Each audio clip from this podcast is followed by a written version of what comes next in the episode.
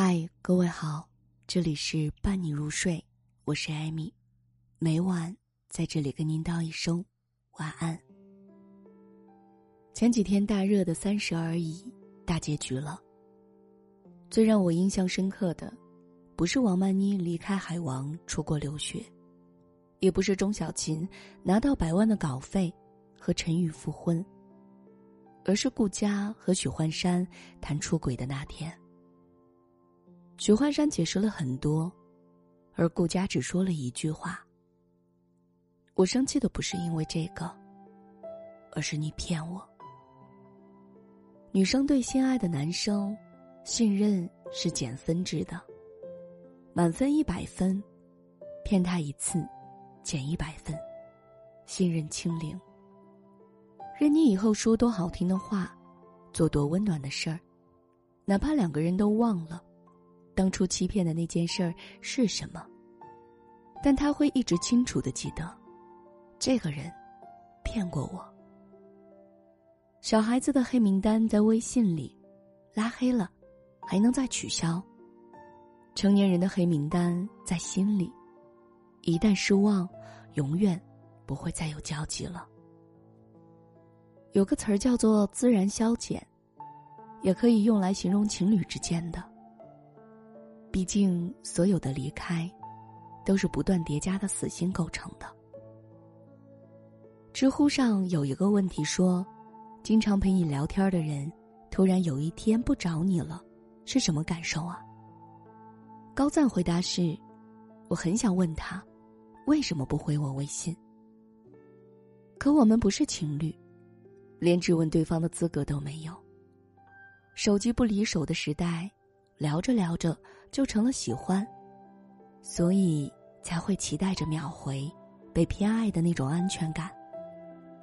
欧盟委员会主席容克在会议上手机响了三次，在这样庄重的场合里，他竟然马上接了，并小声说了几句之后才挂掉。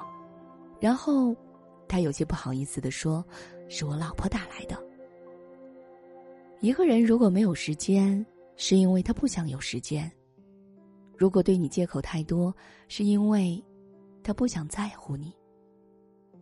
如果一个女生从叽叽喳喳变得沉默寡言了，一定是太多次没有回应的瞬间让她开始死心了。那么，女生的死心程度怎么会到百分之五十的？每个人都有着一片属于自己的森林。迷失的人迷失了，相逢的人会再相逢，而对你用心的人，即便迷失了，也会花费百分之两百的精力找到你。李荣浩和杨丞琳相恋，每年零点准时送上生日祝福，五年不间断。演唱会上万众瞩目之下，他亲吻她的左脸，大方示爱。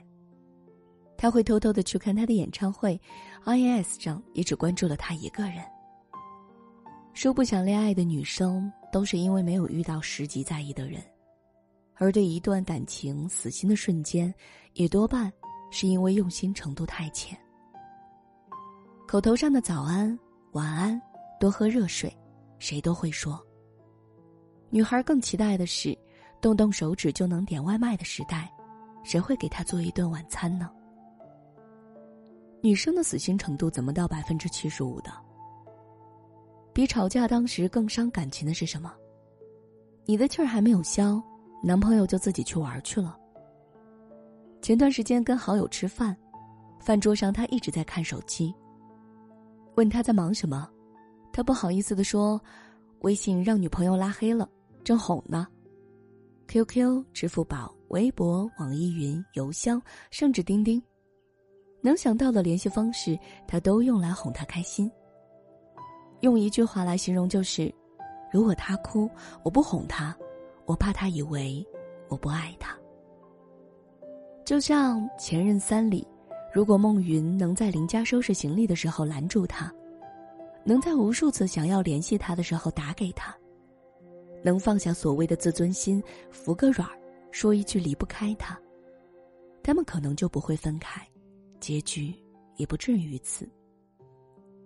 很多男生还是不懂，没有一个女生愿意生气吵架，只是因为一次次没解决的矛盾、敷衍和冷战，把他们变成了敏感脆弱的样子。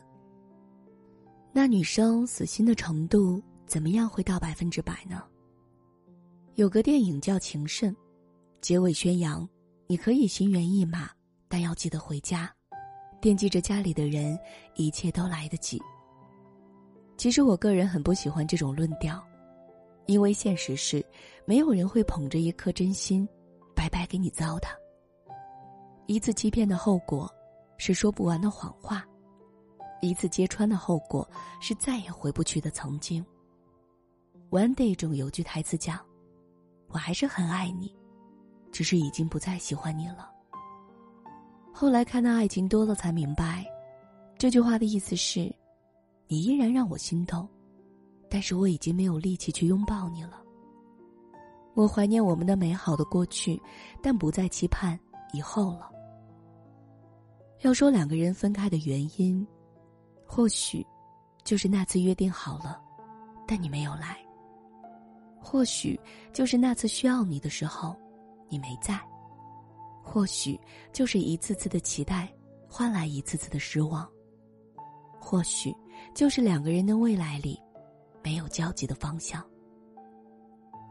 成年人之间的恩断义绝，不需要什么具体的理由，就算有，也只是心已经离开的结果，事后编造的借口。成年人如何避免走到死心的那天啊？陈明在《奇葩说》中提出过一个观点：规则前置。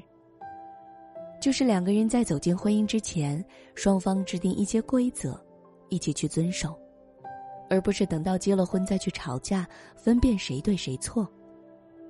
哪怕世界上没有天生一对儿，我也希望我们可以登对，而不是在各种各样的死心的瞬间消耗对彼此的爱意。让小小的规则约束、保护这份感情。再生气也不许随便说分手，吵完架不许谁也不理谁。大小节日之前提醒对方，不要骗我，不要骗我，不要骗我。